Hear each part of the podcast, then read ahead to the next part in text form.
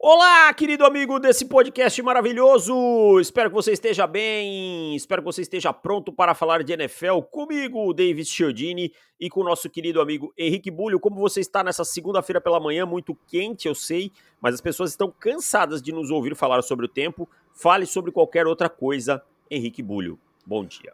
Bom dia, Deivão. Bom dia a todos os nossos ouvintes. Eu vou contar para elas que eu tive um fim de semana muito legal porque acompanhei você em todas as transmissões Obrigado, muito obrigado pela sua audiência. Estive no, no College Football no sábado à noite com Tennessee e Flórida e no domingo no NFL Red Zone. E experiência maravilhosa, né? Segunda vez que eu faço o Red Zone e é muito legal. É, é cansativo? É, mas a gente quando olha já tá acabando, então é aquela coisa, o que tem que ser feito precisa ser feito e ponto. Quando você tá concentrado, quando você gosta do que tá fazendo, passa muito rápido.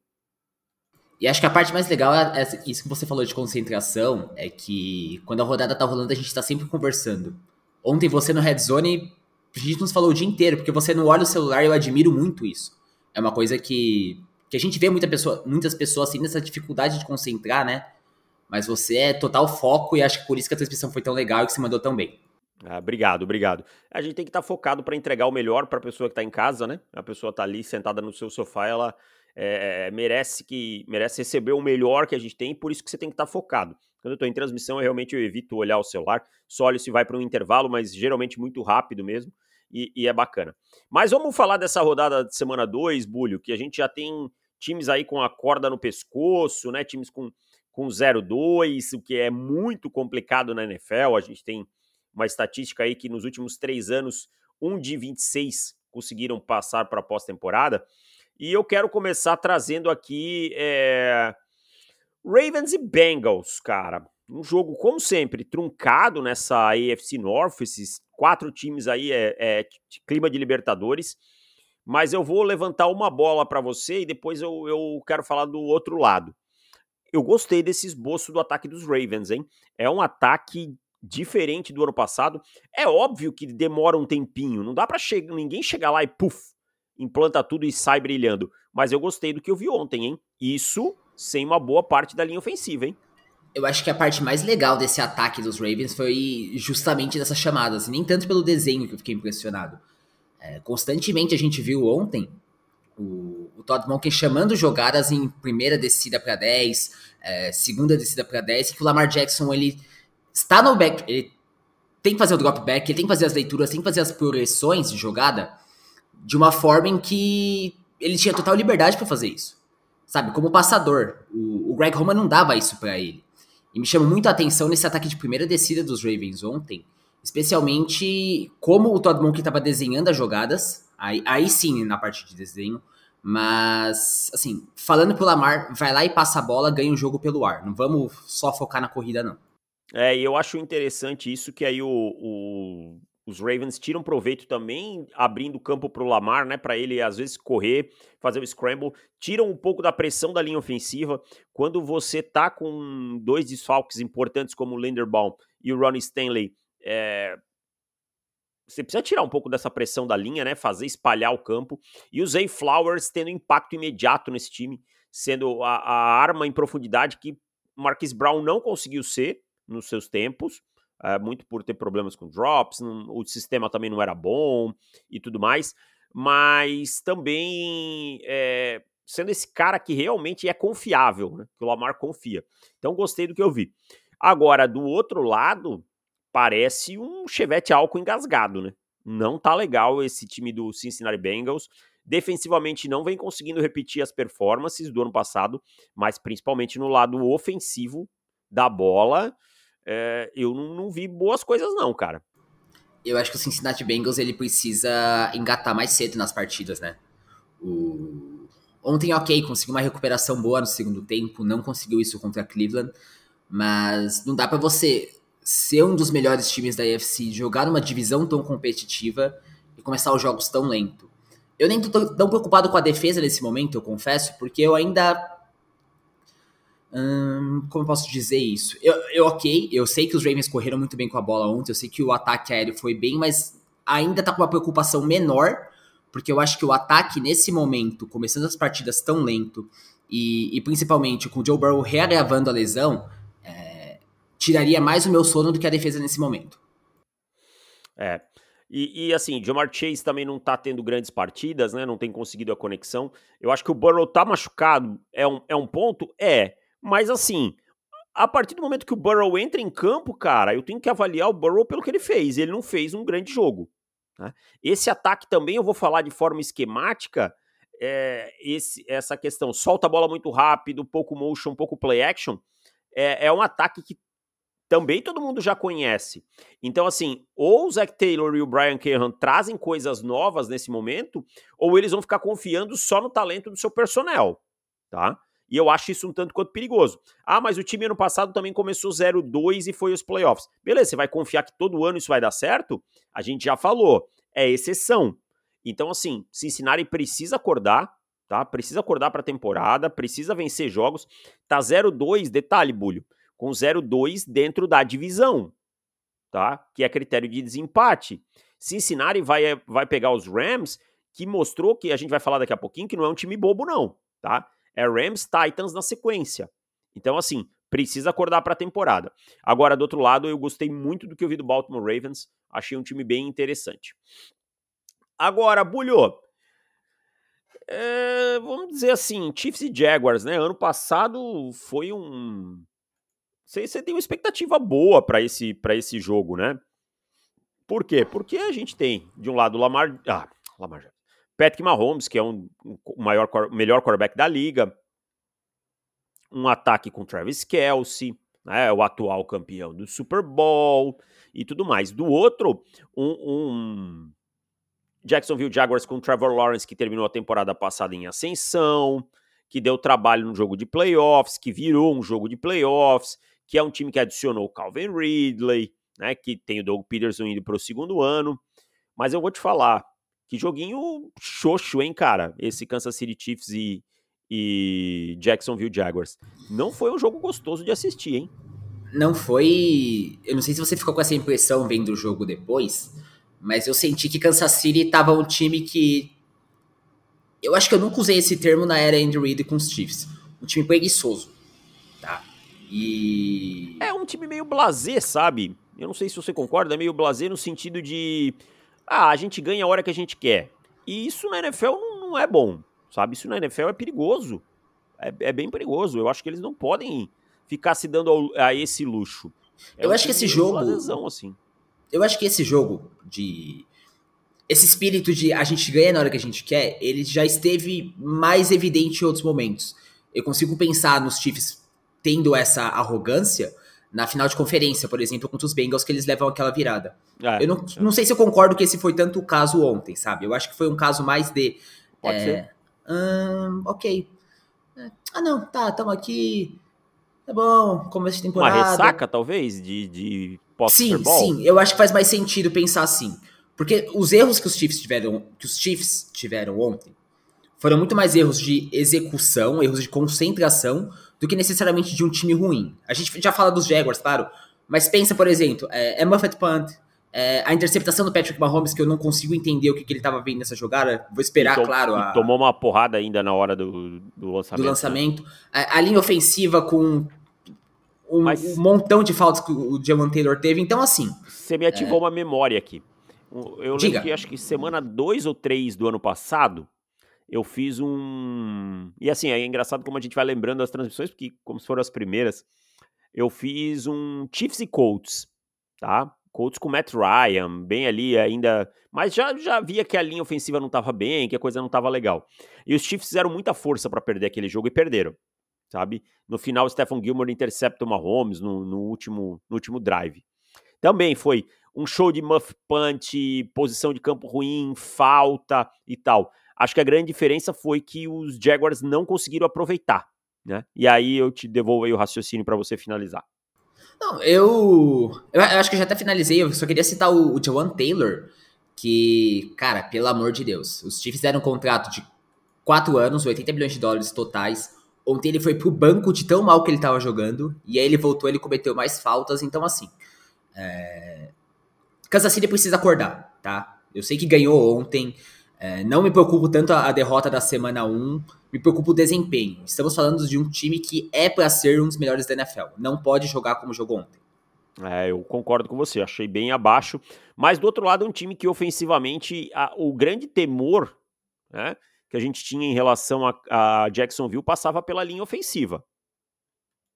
E eu acho que ontem isso se comprovou, assim, a gente viu uma linha ofensiva abaixo, claro, a, o retorno do Chris Jones pelo lado dos Chiefs impactou, mas a gente viu o, o, o Trevor Lawrence com pouco tempo para produzir, né? Tendo que viver ali nos checkdowns, tentando achar, comprar tempo, porque não foi uma boa partida da linha ofensiva. O calouro, me fugiu o nome dele, de Oklahoma. O Anton Harrison. Anton Harrison. Sofreu muito ontem. Muito na mão do Chris Jones, cara. É, sofreu muito ali. Então, problemático, assim. E, e é uma coisa que a gente alertava. Talvez, para lidar com a parte baixa da AFC, com uma segunda prateleira, alguma coisa assim, seja suficiente. Mas pode ser um, um ponto que não, não vá, vai impactar lá na frente, quando for bater de frente com os grandes, e aí talvez os, os Jaguars não consigam dar o salto. Gostei da defesa dos Jaguars ontem, foi uma boa defesa, mas no ataque isso me preocupa. E assim, o Trevor Lawrence, é, não estou isentando ele de culpa, mas o que eu quero dizer é que não tinha muito mais para onde correr, sabe? Eu tô com você nisso. Eu acho que, principalmente, nos drives finais, se a gente olha o jogo, os Jaguars chegaram com. No segundo quarto. No último quarto, desculpa. Eles chegaram à red zone duas vezes e, per, e anotaram três pontos nessas idas. Uma eles não conseguiram converter a quarta descida, que precisavam, porque era no finalzinho do jogo, e outros tiveram que sair com field goal. Os Chiefs deram chances para ele. Nisso de. que eu falei de, de ser um time preguiçoso, os Jaguars tiveram a bola em ótimas posições de campo em várias vezes. Então, quando você sai de uma partida dessa, com três field goals, com nove pontos, é, contra um time que é um dos favoritos, se você sente esse gostinho de oportunidades desperdiçadas, é, causa preocupação. E, é. e, principalmente, agora os Jaguars têm dois jogos que eles são favoritos, que devem ganhar contra Houston e contra Atlanta, mas aí já tem Buffalo de novo, e aí a gente vai poder de, novamente ter uma noção do verdadeiro patamar desse time. É. Ontem eu fiquei desanimado. É, eu também não, não gostei, não. Na verdade, eu não gostei de nenhum dos dois times ontem. Essa é a verdade. Nem Mas, eu. assim, pro lado de é, pro lado do dos Chiefs, venceu. Não tem W feio, né, cara? O feio não tem W feio. Foi lá, ganhou, ganhou o jogo. É, agora, vamos passando para o próximo jogo. É, 49ers e Rams. Que jogo bom, cara. Que jogo bom, de verdade. Os 49ers venceram, são mais time, mas esse Rams provou que aquele jogo da semana 1 contra Seattle não é fogo de palha. Já já a gente fala sobre os 49ers, que óbvio, merecem o, crédito pela vitória, né? É, mas esse Rams é muito guerreiro, assim, e alguns destaques. O Karen Williams correndo bem com a bola, o Matt Stafford lançou uma interceptação no final, ali ruim pro Lenoir, mas é, jogando bem. A linha ofensiva fazendo um trabalho muito melhor que o ano passado. Sabe o que eu, eu falei isso no Red Zone ontem? O, os Rams desse ano tem uma coisa que o time do ano passado, e eu até deixei o gancho aqui para você falar de um cara que eu não falei que está sendo espetacular. Tem uma coisa que o time não tinha no ano passado: fome. Todo mundo aí, tirando o Matt Stafford e o Aaron Donald, é, ninguém sabe quem é, cara. Esses caras precisam se provar na liga, sabe? Então esse time tem muita fome. E um time com fome com um treinador como chama que veio sempre é bom. Eu não acho que os Rams vão brigar por patavinas nenhuma em 2023, talvez um wild card na melhor das hipóteses, mas eles começam a reconstruir uma base da pirâmide de uma maneira muito interessante. E tô encontrando caras que, até dentro dessa deixa que você falou, que a gente não esperava que fossem ter esse impacto tão rápido. O, o Karen Williams, por exemplo, ontem ele jogou demais e não é um cara que esperávamos isso, até o Ken Anker ser inativo, foi uma grande surpresa. Agora já está saindo que ele vai ser. deve ser trocado. Mas o grande achado dos Rams nesse começo de temporada, sem dúvida, é o Puka. É, ele é, inclusive, o recordista de, de mais recepções de um jogador nas primeiras duas semanas da carreira, segundo a ESPN. E muito disso vem de uma excelente de um excelente início de temporada do Matthew Stafford tá jogando demais. O Stafford, eu não esperava isso de jeito nenhum, que ele voltasse tão bem. Também, Claro que não tá sendo perfeito, mas assim, esses dois primeiros jogos do Stafford, eles me deram uma base e eu vou discordar um pouquinho de você. Eu acho que os Rams eles já estão no patamar em que eles podem se colocar assim, com, com bastante força nessa briga pro wild card. Porque, porque principalmente o time que eu tinha como um, um dos grandes favoritos é os Giants, que a gente vai falar mais pra frente. Mas eu olho para esse time dos Rams, eu olho para esses caras que ninguém esperava que fosse fazer muita coisa, que estão jogando bem, o, o a linha ofensiva, como você citou, eu já tô olhando para esse time com um, um olhar muito diferente de duas semanas atrás, quando não tinha nenhum jogo. É verdade, eu também. Eu achava que era um time que ia tomar dois amassos nas duas primeiras semanas, ganhou um jogo e apertou o outro. Do outro lado, um time que é muito experiente, né? Que tem muito talento, essa é a verdade.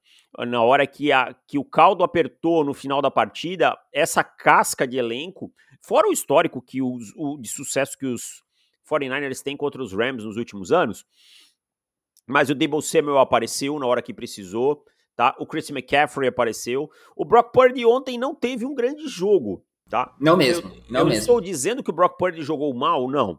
Não estou dizendo que o Brock Purdy jogou mal. É, estou dizendo que o Brock Purdy perdeu algumas oportunidades, tá? Algum, duas ou três bolas em profundidade que o Brock Purdy perdeu. E assim, antes que o torcedor diga, ah, tá pegando no pé do Brock Purdy. Não, o Brock Purdy mesmo viu que ele perdeu os lançamentos e ele saiu frustrado dos três, tá? Um pro, eu lembro de um pro Brandon Ayuk, um pro Jawan Jennings e um pro Debo Samuel. Tá? Que eu me lembro assim que ele realmente perdeu os lançamentos. Mas foi um jogo sólido e tal. É, o Fred Warner, para variar, mais um grande jogo. O, a linha ofensiva dos, dos 49ers dá uma preocupada na, na proteção de passe. Tá? O Purdy tem essa mobilidade, isso tem sido importantíssimo, que é uma coisa que o Jimmy Garoppolo não trazia, né? O Jimmy Garoppolo até lidava bem com a pressão, eu acho que era um quarterback ok nesse ponto, mas não é um cara que tinha tanta mobilidade, o Purdy consegue comprar um pouco mais de tempo. E isso é importante para ajudar essa linha ofensiva, especialmente no lado direito, onde ela tem tido problemas. Mas eu acho que venceu muito porque tem mais casca, sabe? E, e isso na hora de, de decidir ali um jogo é, acaba impactando. Eu nem acho que seja tanta questão de casca, eu acho que seja mais uma questão de talento mesmo. Eu acho mas que... talento por talento, o jogo tava equiparado. O jogo tava equiparado. Chega num ponto que não é o talento para mim que impacta ali. Para mim é o que como você consegue lidar com esse talento, transformar esse talento em, em produção. Isso é casca. Tá, tá. Eu, eu acho que é. Acho que é válido, acho que é mais uma questão de definição diferente, mas a gente pensa a mesma coisa. No fim das contas, eu acho que é o seguinte: os Rams chegaram com um excelente plano de jogo, tá? Eu acho que não me preocupa tanto a questão defensiva dos 49ers, porque eu acho que o Sean McVay tinha respostas em relação ao que o Steve Wilkes apresentou na semana 1. É que na hora que pô, o caldo apertou, os 49ers tinham ali o Debo Samuel para fazer uma, um excelente touchdown. O, o, Brock Purdy, de novo, não jogou mal, só perdeu oportunidades. O McCaffrey ontem, de novo, jogou muito. Então, você tinha as estrelas, você tinha os caras que estavam resolvendo para os 49ers.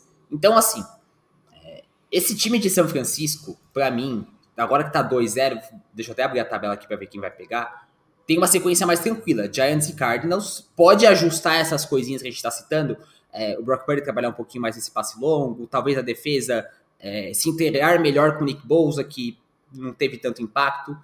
Porque quando chegar na semana 5 contra o Dallas Cowboys, aí a gente quer ver esse time azoitado. A gente quer ver esse time completo e tendo toda a força que se espera. Mas a partida de ontem, para mim, ok. Teve alguns efeitozinhos, mas é semana 2. É isso. Vamos seguindo aqui, Bulho. Eu quero fazer um merchan, merchan da Veiga Bets. Veiga Bets Investimentos, patrocinador oficial do Pro Football. É, patrocinador oficial, empresa com credibilidade. Tá? A gente já recusou vários anúncios aqui por não conhecer a procedência das empresas, mas a Veiga Bets, atuando desde 2020, tem mais de 3 milhões investidos momentaneamente, com aproximadamente 250 clientes. Só em agosto ela teve 24% de lucro e o seu mercado ele é totalmente focado nas apostas especializadas em NFL, Major League Baseball e futebol português.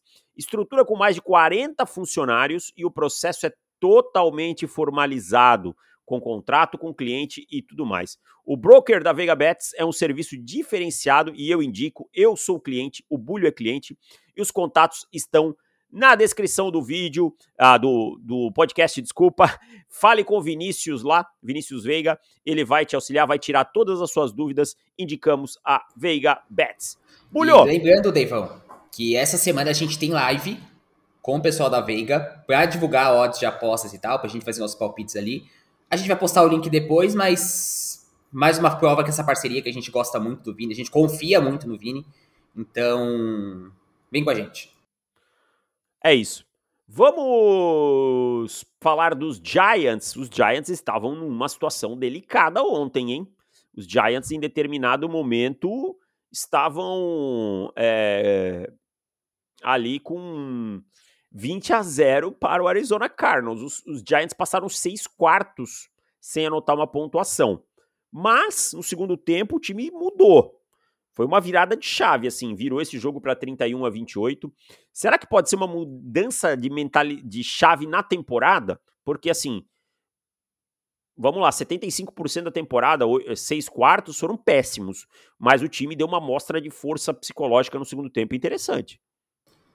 É, mas eu acho que essa mostra de força psicológica, ela precisa ser bem bem tomada com, sei lá, 5 grãos de sal, porque foi contra o Arizona Cardinals, né? É um time que, que os Giants deveriam ganhar com facilidade. E, ok, temos que elogiar essa volta, temos que elogiar que o time não desistiu. Mas eu penso que, por exemplo, é, você acha que se esse jogo é em Nova York, os Giants seriam virado? Acho que sim. Eu acho que não. Por que não? Eu acho que esse time, mentalmente falando, jogando em casa, é, se passasse seis quartos sem anotar um ponto sequer, tendo sido pô, humilhados na semana 1 por um rival de divisão, não ia ter essa força psicológica para virar um jogo tão pressionado assim pela torcida, saindo com certeza vaiado do primeiro tempo, como teria saído. Então, assim, é, os Giants precisam muito que essa seja a virada de chave? Porque já tem jogo nessa quinta-feira contra São Francisco. É, é um jogo duro. É um jogo então, duro. E, é, é. e, cara, a tabela não vai facilitar. Então, que ganharam, ok, legal, muito bom, parabéns. Constrói a partir disso, mas não vai poder contar com isso daqui para frente. É, eu, eu só penso o seguinte: você não pode estar tá tomando 20 a 0 do Arizona Cardinals, sabe? Você não pode não ter resposta pro, pro Josh Dobbs e do pro Josh Dobbs e pro James Conner nesse ponto da temporada, em 2023. É isso que eu quero dizer, não nesse ponto da temporada. É, a defesa mal, o ataque péssimo no primeiro tempo. E no segundo tempo aconteceu uma coisa que é importante. Os alvos eles têm que aparecer. O Darius Slayton apareceu, o Darren Waller apareceu, o, o Jalen Hyatt apareceu. No primeiro tempo não apareceram. A linha ofensiva também fez um trabalho melhor no segundo tempo, mas é pouco, tá? É pouco. A verdade é essa. É, é legal pela capacidade de lidar com a diversidade, capacidade de lidar com os problemas, mas é pouco. Você não pode achar que porque virou um jogo contra o Arizona Cardinals as coisas estão boas. Não, você passou seis quartos sem anotar um ponto. Você tem o San Francisco 49ers. Eu acho que é um jogo de confirmação para o que a gente acha esse jogo contra os 49ers é, na, na quinta-feira. É quinta, né? Esse jogo é de é quinta, quinta, é quinta. quinta. É o Thursday Night Football. É, isso. E assim, do, dos Giants, também só para não esquecermos de pontuar, Saquon Barkley saiu machucado, vai fazer exames hoje para saber a gravidade da lesão. É, o Daniel Jones ontem correndo com a bola, eu acho que ele fez um bom trabalho, tá? Eu acho que no segundo tempo esse ataque clicou como deveria. Foi o New York Giants que a gente esperava que fosse é, ao longo da temporada inteira. Então, eu quero ver esses Giants na quinta-feira competindo. Eu não quero ver esse time ganhando dos 49ers para me provar alguma coisa. Vai me provar se competir. Vai me provar se equilibrar esse jogo, se mostrar coisas positivas. Ganhar ou não, é uma história completamente diferente. É bem diferente aqui, né? É, não é o Arizona Cardinals, né? É, com todo respeito aí aos Cardinals, até acho que os Cardinals mostraram nesses dois jogos coisas melhores que eu esperava, sabe? Do ponto de vista esquemático, algumas peças aí aparecendo. É um grande peneirão, né? É uma grande peneira lá no, no nos Cardinals. Mas também não pode ficar tomando virada assim, ah, é tank. Não, o tank, meu amigo, ele é fora do campo. O treinador não chega lá e fala, ó, oh, agora percam esse jogo, tá? Não, não, perdeu porque o outro time foi melhor mesmo. É, essa é a realidade, tá? Mas não pode ficar perdendo esse tipo de partida. Um jogo que não teve tanta competitividade, apesar do Garrett Wilson aí para, o, para quem o ou draftou no Fantasy ter conseguido uma big play que virou touchdown, é, que não teve tanta competitividade, foi Dallas Cowboys e New York Jets. E aí eu quero te perguntar um negócio. Eu, eu tô sonhando ou os jogadores dos Jets estão reclamando da comissão técnica no Twitter? Estão. O, o Bruce Howell ele um mandou quatro um emojizinhos, cara. Explica um pouco melhor essa história aí. Bom, o, o Bruce Howell ele decidiu que aparentemente ele é o Barry Sanders, e eu perdi o momento que ele fez essa transformação. Porque a partida acabou, ele tweetou quatro emojizinhos de, fute, de, de bola de futebol americano. O que, que ele quis dizer com que ele teve na bola, né? Exatamente. Quatro toques da bola, quatro corridas. É, teve targets, mas não teve recepção. E, e, assim, Jets, torcedores dos Jets me desculpem, tá? Mas o time não vai competir com o Zach Wilson. E todo mundo deveria saber disso, porque o Zach Wilson tá jogando faz dois anos. Então, esse choro do Bruce Hall, esse choro dos outros jogadores, o, o South Gardner chegar no Twitter e, fala, e ficar discutindo se foi queimado ou não. Pô, Gente, pelo amor de Deus. Para com isso, né? Vai jogar bola, mano. Pô, jogador que fica o tempo todo, uma vezinha ou outra, beleza, foi lá, né? Mas agora toda hora discutindo coisinha, ah, eu sou o melhor, ah, aquele é o melhor. Ô, oh, que complexo, hein? Vai fazer, vai fazer, vai fazer uma análise, mano. Toda hora. E posso falar uma, uma coisa sincera em relação a isso? Diga. Todo ano a gente viu o Jalen Ramsey falar um monte. Eu não consigo lembrar, de verdade, do Jalen Ramsey falando muito, tipo assim, antes de um jogo. Ou depois. Eu lembro ele falando um monte na intertemporada, fazendo lista de quarterback, falando que o quarterback ruim é. Falando que o quarterback tal é ruim. Assim, ele chegar na semana do jogo e falar, o quarterback é ruim. Ah, esse wide receiver é isso. Eu não lembro disso. De verdade. Eu posso estar errado, mas eu não lembro. Eu lembro dele fazendo isso na intertemporada. Eu lembro dele chegando com um carro forte nos Jaguars. Isso é uma coisa maravilhosa, porque ele queria um contrato, lembra? Que Cara, que com... coisa maravilhosa. Você lembra dele listando os nomes dos quarterbacks? Se era bom ou não? Sim, ninguém era bom. Cara, isso, isso não. Pô, Josh Allen, trash. Pat Ryan, bom. Não sei quem, trash. Trash. Cara, maravilhoso. Mas segue lá, segue seu raciocínio, termina ele. Não, e, e do Jets é, é complicado, porque ok, teve a big play ontem, mas mas Pô. é assim, ó, você não vai produzir com o Zach Wilson contra a defesa dos Cowboys. Cara, a defesa dos Cowboys pegou Daniel Jones e Zach Wilson. Eu sei que são quarterbacks frágeis, sabe? Como, principalmente como passador. O Daniel Jones menos, o Zach Wilson, acho até sacanagem comparar o, o Daniel Jones com o Zach Wilson, apesar de eu não achar ele grande coisa. Mas assustador, cara. São 10 sacks. Isso para não contar as pressões, né? Pra, nem, nem vou pesquisar as pressões. 10 pontos cedidos. São cinco interceptações em dois jogos, tá? Todo mundo tá produzindo, o Micah Parsons tá voando, o DeMarcus Lawrence tá voltando a jogar em alto nível. Então, assim, é, a gente nem fala muito do ataque dos Cowboys, porque é uma coisa que eu penso o seguinte: enquanto o jogo estava aberto, o ataque estava produzindo. O Sid Lamb teve 143 jardas. Mas depois que abriu a vantagem, tudo que o Mike McCarthy queria é que esse time não entregasse a bola para os Jets. E aí virou uma chuva de corridinha, check down, aceita o field goal e vambora. E tá certo, você vai correr o risco de colocar o seu adversário no, no campo para quê? No jogo para quê? Tá? E outro ponto importante é o seguinte: é, você vai lá, vai mostrar, vai abrir o seu playbook agora para que se você não precisa. Então eu concordo muito com o Mike McCarthy, que é uma coisa que, olha, é difícil. Mas o nível dessa defesa do, do Dallas Cowboys está assustador.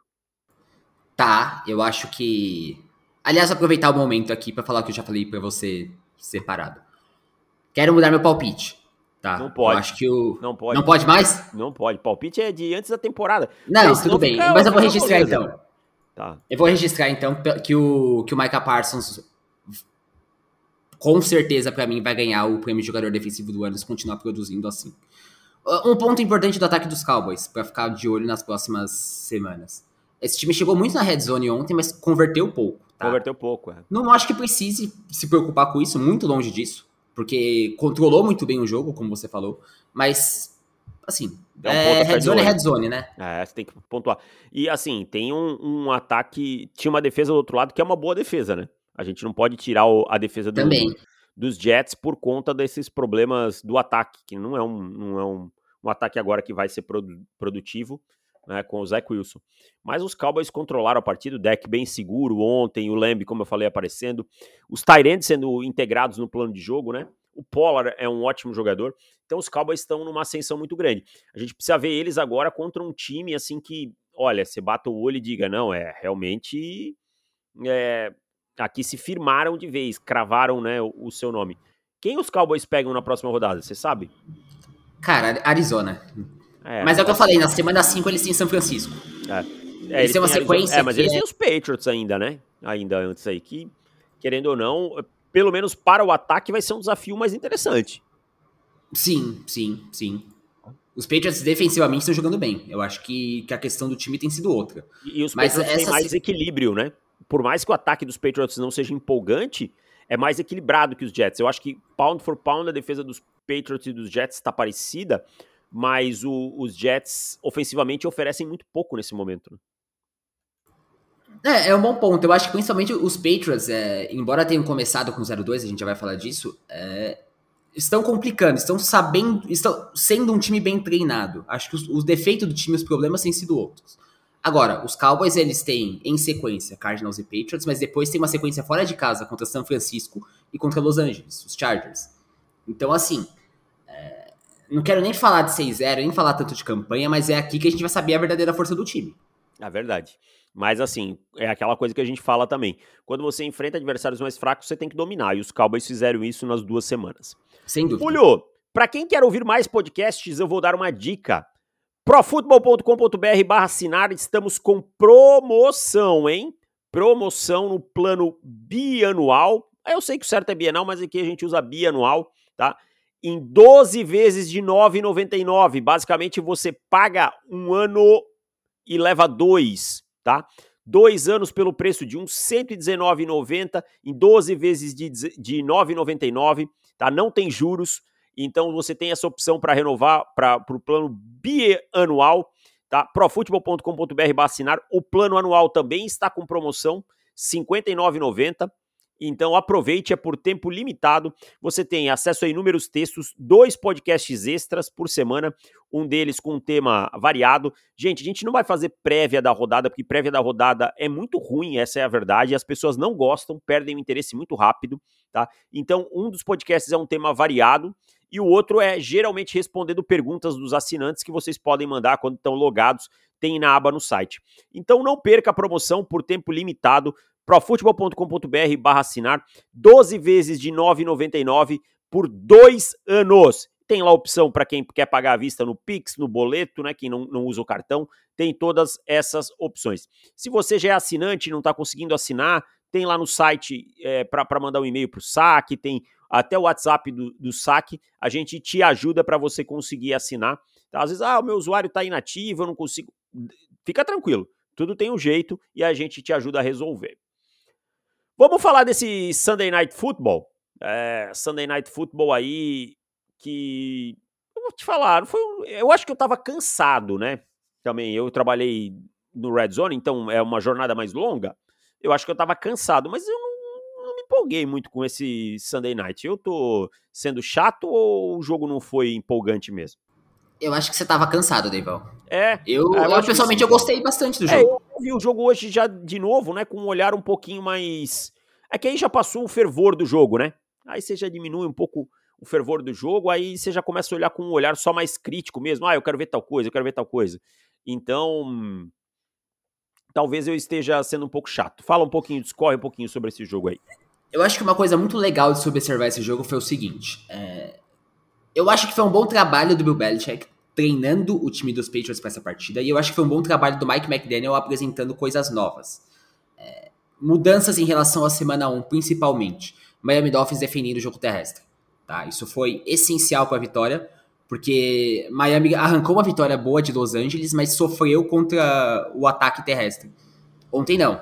Ontem limitou os Patriots a menos de 100 jardas, acho que foram 3.5 ou 3.6 jardas por carregada. E no ataque, sabia que não ia ser tão explosivo, sabia que o, Bel que o Belichick ia ter respostas, mas não precisou. Mostrou um, uma faceta diferente. Correu bem com a bola, defendeu bem, salvo o segundo tempo, que eu acho que a defesa poderia ter jogado melhor. E os Patriots equilibraram bem o jogo, porque são um time bem treinado. Então, assim, é, eu saí desse jogo com uma impressão que, ok, os Dolphins ganharam porque tem mais talento, mas foi um jogo bom, um jogo interessante de se assistir. É, e, e, essa faceta terrestre dos Dolphins, né, cara? O Harry Mostert, eu sempre gostei muito do Harry Mostert. O problema dele sempre foi ficar saudável, né? Sempre foi ficar saudável. Mas também, dá pra... ele tem o holdout mais engraçado que eu já vi. Ah, sim, o holdout mais bizonho que eu vi também até hoje. Totalmente. É, mas dá para dizer, Bulho, que ontem, o jogo de ontem, apesar do placar, apesar de no final os Patriots terem mostrado algumas coisas, mostra degraus diferentes dos times? Mostra porque mostra que os Dolphins não são ultra dependentes do, do ataque aéreo. Não, não vão ganhar o jogo só se o Tarek Hill explodir para 200 jardas. Não precisam disso. O Tarek Hill ontem teve 40 jardas. Usaram, for, usaram métodos diferentes para bater um bom time do New England Patriots. Que se Patriots... montou, desculpa te interromper, já te devolvo. Que se montou justamente para isso, né? Para evitar que o Tarek Hill tivesse é, 300 mil jardas, né? Sim, e, e foram efetivos nisso. Sabe, o, os Dolphins raramente conseguiram jogar as explosivas pelo ar. Conseguiram mais pelo chão, inclusive. O Raheem Mostert ele tenta te dar um longo. Ah. Pegar aqui foram 43 jardas. 43 então, jardas, isso é. Cara, muito legal de ver esse Miami Dolphins, muito legal de ver que é um time que está preparado além de só fazer passes longos e legal de ver os Patriots que, OK, um 0-2 não é animador, eu sinto que a gente tem que falar um pouquinho do Mac Jones também, mas que estão ali, que estão brigando, que que tem um time competitivo. Isso é importante, cara. Isso, você ser competitivo nas coisas. Isso dá uma moral para você pro restante da temporada. E o Bradley Chubb ontem, na ausência do Jalen Phillips, teve o melhor jogo dele como um Dolphin, cara. Sim, um, sim. Um jogaço dele, assim. Gostei bastante. O Xavier Howard continua sendo agressivo, né? Às vezes as faltas aparecem, mas também apareceu num, num momento crucial. É, eu gosto muito desse time do Miami Dolphins, cara. De verdade, eu acho que é um time. E eu vou falar um negócio aqui. O Matt Stafford até agora jogou muito bem na temporada. O Baker Mayfield jogou muito bem na temporada. Olha os nomes que eu tô citando, gente. Tá? O Dak Prescott jogou bem na temporada até agora. A gente precisa falar disso também, tá? Mas para mim o melhor quarterback da temporada até agora, com, com interceptação, sem interceptação, porque é um risco que esse time aceita correr. Para mim é o Tua Tagovailoa. Para mim também. Tá? Entre o que o time pede e o que entrega, Tua Tagovailoa, para mim, é o melhor quarterback da temporada até agora. Ah, Cara, mas é porque ele joga. Que eu quero com... ver é o Tua saudável por uma temporada. Exato. Ah, mas porque ele joga com o Tarek Hill. Tá, então ele tem que fazer o quê?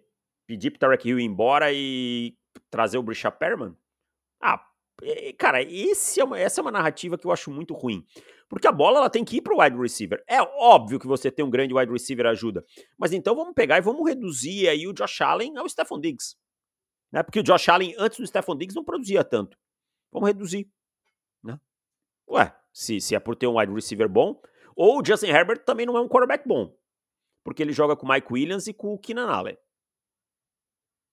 Ué, só, só, só conta pro tua. O Kirk Cousins deve ser um bagre, porque ele joga com o Justin Jefferson. A narrativa ela só conta quando é pro tua. É. O Dino Smith todo mundo bateu palma a temporada passada inteira. Bate palma pro Dino Smith, jogou bem e tal. DK Metcalf, Tyler Lockett. Sabe? É, é umas coisas que eu não consigo. Não consigo entender.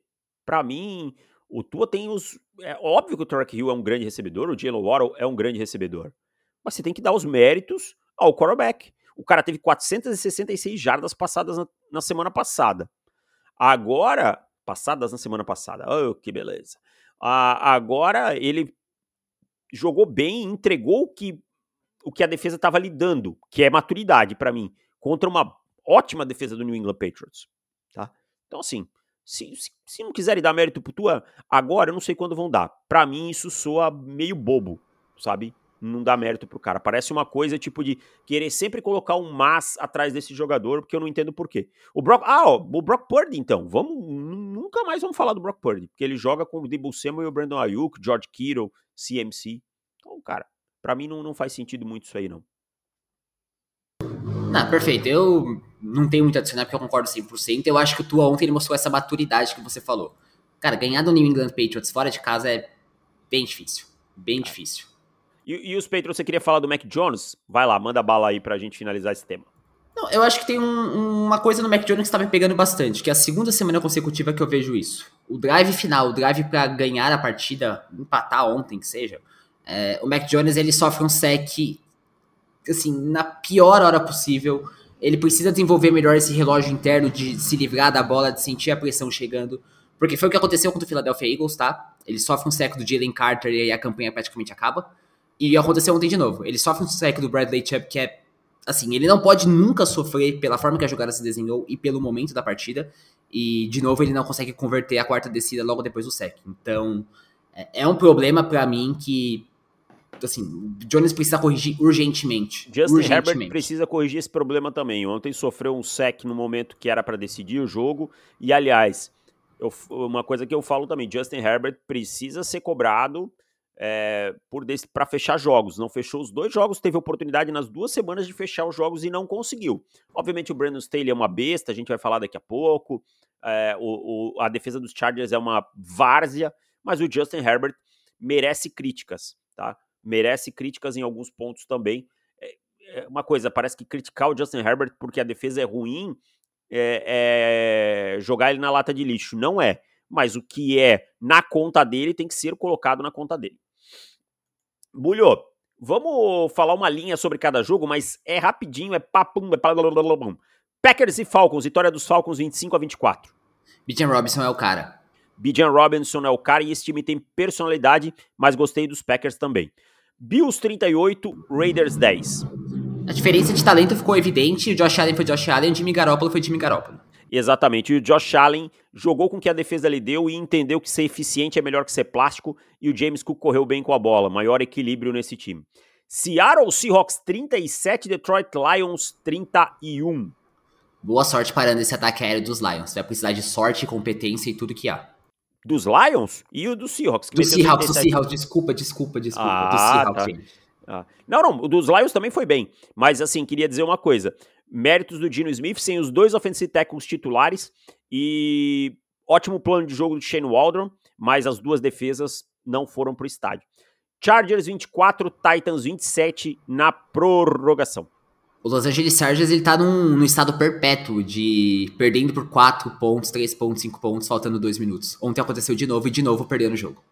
E perderam o jogo, mas a gente tem que dar mérito para Tennessee também, Tá? Ryan Tannehill conseguiu duas big plays importantes. O Derrick Henry segue com, quando tem oportunidade correndo bem com a bola e esse front salvou o jogo na última campanha com o sec do Harold Landry. Quero dar os méritos a Tennessee também, não só os deméritos aos Chargers. Buccaneers 27, Bears 17. 18 de setembro de 2023. Oficialmente larguei a toalha com Justin Fields. É, não dá, né? Processa o jogo lento demais. Mas Dave, Dave Canales fazendo um ótimo trabalho como coordenador ofensivo no Tampa Bay Buccaneers, dentro das limitações. Rashad White com um jogo de 100 jardas de scrimmage e o Baker Mayfield 300 e poucas jardas com um jogo limpo. Colts e Texans, 31 a 20 para os Colts. Cara, tomara que o Anthony Richardson se recupere logo, porque ele tava divertido demais de ver ontem. Tá no protocolo de concussão, ninguém sabe se joga, mas muito legal de ver os calouros jogando ontem, muito legal mesmo. E vou dizer que o CJ Stroud também fez um bom jogo dentro das limitações que os Texans fez, tinham. Foi muito bom. O problema dos Texans tava, foi mais no lado defensivo da bola e a linha ofensiva completamente reserva. E, para fechar, Commanders 35, Broncos 33, num jogo que teve até Hail Mary convertida. Champeito tá falando muito fazendo pouco. Foi a pior Hail Mary que eu já vi que deu certo. É, mas eu acho que eu vou colocar. Tem muita areia movediça em Denver, né? Tem que melhorar muito a linha ofensiva, mas vou dar um mérito para a recuperação desse time do Washington Commanders também. O, o Howell controlando o jogo, sabendo lidar com o jogo bem, tá? E o. E a linha defensiva, Chase Young voltando, Montesuet jogando muito bem. O, o time mereceu a vitória muito mais que o Denver Broncos, que tem muita coisa para corrigir.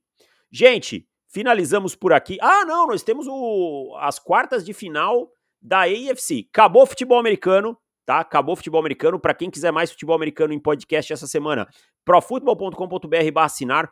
Promoção no plano bianual, tá? R$ 119,90 ou em 12 vezes de R$ 9,99 e o plano anual 59,90. Você ainda pode parcelar em quatro vezes. Aí tem aquele jurinho ali do, do da operadora ali do, do PagSeguro mas tá aí as promoções. Bulho, quartas de final do o quarterback convidaríamos para um churrasco, tá? Rapidinho para a gente fechar esse podcast. Estamos lá com Anthony Richardson versus Aaron Rodgers. Cara, eu adoraria trocar uma ideia com o Aaron Rodgers bebendo uma cerveja. Eu também. Porque assim, as pessoas falam do Aaron Rodgers, ah, ele viaja, agora ele falou dos golfinhos, lá do som dos golfinhos, curando o corpo. Cara, todo mundo tem a sua aspira, todo mundo acredita num negócio que pros outros é meio tolo, meio. Sabe? Todo mundo tem. E é por isso que serve um churrasco. Exato. A, a, gente é meio hipócrita, às vezes. Todo mundo, tá? Eu, você, todo mundo. Todo mundo tem alguma coisa que, que acredita e tal. Eu, eu acho muito engraçado. Ah, o Aaron Rodgers acredita em ET. Tá, e você acredita em horóscopo. Pronto. Nenhum dos dois tem comprovação. Tô certo eu, eu, mutei, eu, eu, eu mutei para dar risada, porque eu concordo, eu concordo plenamente. Tô certo ou tô errado? Eu, eu sou do time que, só leva signo a sério quando me é beneficia em alguma coisa, exato, sabe? Exato, exato. Ah, porque o horóscopo ah. falou que vai ser um dia ruim no trabalho. Não, eu, eu, eu, sou teimoso porque escorpião com ascendente de não sei o que é assim. Ponto. Então tá aí. É, então Aaron Rodgers está classificado. Ah, que legal que eu fechei aqui o, o roteiro onde tava. Eu abro, eu abro. A não, próxima é, de, é. Já abri aqui já. Já, já tá na mão. É, Joe Burrow versus Mac Jones. Pô, o Joe Burrow deve ser um dos caras mais legais se você trocar ideia no churrasco. Só pelo, Vou... pela personalidade dele. Vou com o Joe Burrow também. E. Jimmy Garoppolo ou Patrick Mahomes? Ah, Mahomes, cara. Mas é, é, essa foi muito apertada. Tá, vamos o com Mahomes. O surfista Jimmy Garoppolo eu acho que me pega bastante também. Vamos com. Vamos com Patrick Mahomes, então. Não quero criar controvérsia. E é, Lamar Jackson ou Josh Allen? Cara, eu não cheguei a uma conclusão dessa até agora. Então eu vou decidir e eu vou com o Lamar Jackson, porque eu sou um grande fã da personalidade. Apesar de eu adorar o Josh Allen, acho que se ele caísse em outro confronto ele passaria. Vou com o Lamar Jackson aqui. Então temos Rodgers, Burrow, Mahomes e Lamar classificados para o QB que convidaríamos para um churrasco, que daria um ótimo programa no SBT, né? Muito cara de programa no SBT. E voltamos na semana que vem com mais um podcast. Para você que não é assinante, para você que é assinante, dois podcasts extra nessa semana. Valeu, gente, um abraço e tchau!